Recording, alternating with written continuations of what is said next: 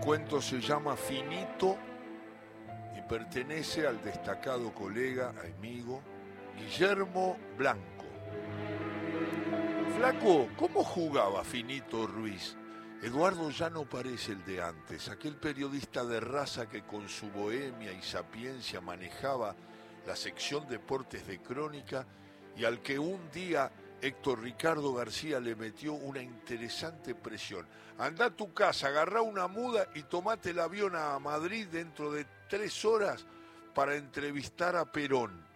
Eso ocurrió hace tiempo, por el 70, 71. Y el flaco logró el objetivo, tanto que García metió la foto de ambos en tapa, caminando por los jardines de Puerta de Hierro. Después fue convocado para la opinión y con los apellidos paterno y materno, Rafael Vaquero firmó inolvidables columnas en una redacción donde convivía con Villita, con Dante Panzeri, otros anónimos, pero con la misma manera de sentir el oficio.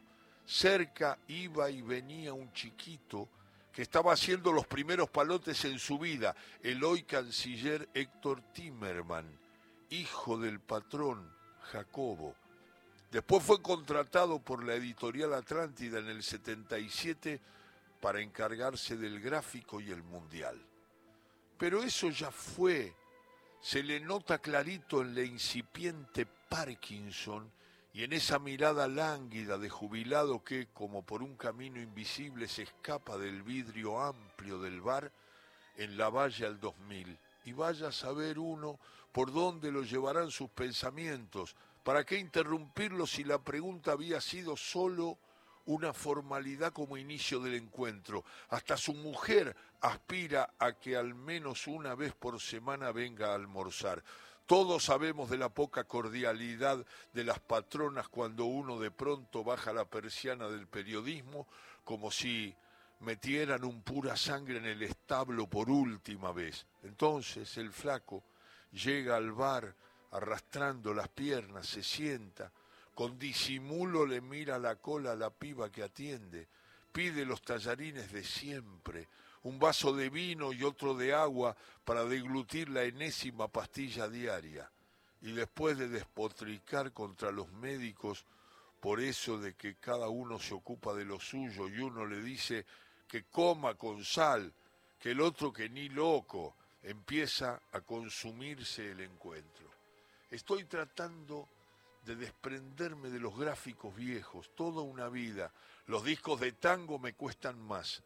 Son más de 100, pero en casa ya no hay espacio y es como un zumbido permanente la cantinela de Rosa. Y me doy cuenta del que de que no me aguanta, pero yo tampoco. Decir que a veces vienen los nietos y la cocina se convierte en una pajarera, pero se acaba pronto y el vacío se hace más grande aún cuando se van. Para colmo, ni ganas de caminar me dan, aunque el cardiólogo me tenga las pelotas llenas con eso de que le gane a la cama y salga a dar la vuelta manzana. Lo miro y sí, el flaco está viejo. Se suena la nariz, tiembla hasta el pañuelo, las manos han sido como tatuadas por unos clásicos lunares chiquitos, algunos de los cuales se le han subido a esa cara que ahora sonríe para piropear a la moza.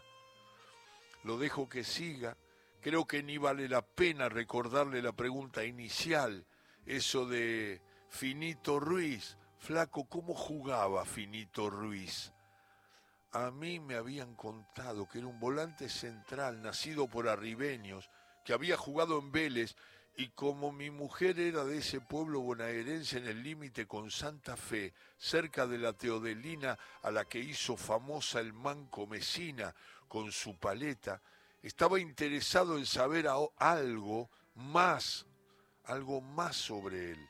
En el pueblo los más viejos aún lo tienen como un símbolo. Hasta la, la, la blonda peluquera Eva, una especie de biógrafa popular por donde pasa la historia del lugar, asegura que unos parientes de Finito le dijeron que incluso llegó a ser técnico del club de Liniers, pero ahora era imposible pretender saber algo más, porque el flaco otra vez se pone a mirar la ventana y la vista agarra viaje más allá de la verdulería de enfrente. Aunque no mira, sí tiene los ojos húmedos. Yo era chico y adoraba a mi vieja. El tango era la música que me volvía loco. Todo el día eran Troilo y Pugliese, pero también me gustaba Darienzo que hacía bailar hasta a los rengos. Y con el tiempo, cuántos cafés habré tomado con Cadícamo frente a Sadaik. Y hasta tengo un libro de Julio de Caro dedicado de puño y letra. El fútbol se me había metido en las venas. Con papá fundamos un clubcito de barrio llamado La Loma cuando vivíamos en José León Suárez. Hacíamos desafíos con otros barrios. ¿Qué lo parió? ¿Cómo se fuma el tiempo? Reflexiona mientras le tiemblan las manos. En los 50 me gustaba Atlanta, pero también Vélez, y ya sabes, ahora lo tengo a mi hijo Homero, crecido allí como profe y trabajando con el turco Asad. Con el lomo del puño se seca una lágrima. Me lo paso haciéndole carpetas, ahora estoy terminando una de su beldía. A Osvaldo lo conocí en su época de Vélez cuando vino de Junín con Malegni. Y después de firmar se pusieron de acuerdo en La Plata repartieron los sueldos en partes iguales y como al goleador le daban algo más, se llevó las de ganar porque él no metió ni la mitad de lo esperado y el otro, el otro la embocaba siempre. Era familiar Osvaldo, igual que yo. Cuando fuimos a Manchester, a mí me envió crónica, él me llamaba para que me acercara a la cancha a charlar al terminar las prácticas y acá íbamos al Che Café por el polideportivo, se había separado y todos los días se sentaba para ver pasar a su ex esposa sin que ella lo advirtiera. Y otro amigo me tocó timbre hace poquito, ocho y media. ¿Quién carajo, quién carajo es a esta hora? pensé. Me viene a buscar la parca, pero no, era Carlitos, sí, Carlitos Bianchi. ¿Qué, qué Carlitos si no? Quería verte, me dijo, y charlamos un rato. Acordate de Óbolo, le había comentado un tiempo atrás, es un 9 que se tira atrás y tiene condiciones. Me quedó su respuesta, se tira atrás, que no le tome el gusto, porque se va a acostumbrar a la comodidad y no va a querer ir más allá, adelante. Trato de cortarlo y no porque no sea interesante lo que dice. Cada palabra que tira es como para atajarla y guardarla. Ya no quedan más como el flaco, pero también es cierto que viene y va. Y si sigue así, nos agarra la noche, pero continúa hablando y vuelve a la madre. Mi vieja era todo en la familia. Yo estudiaba, eso sí, pero no era traga. Los pibes teníamos obsesión por algo y era lo más lindo de alcanzar. Yo me había hecho hincha de grillo, un crack, un jugador que cuando se venía con las medias bajas, este, agarrate Catalina, era un fenómeno me encandilaba por la radio cuando lo veía en los diarios y en el gráfico.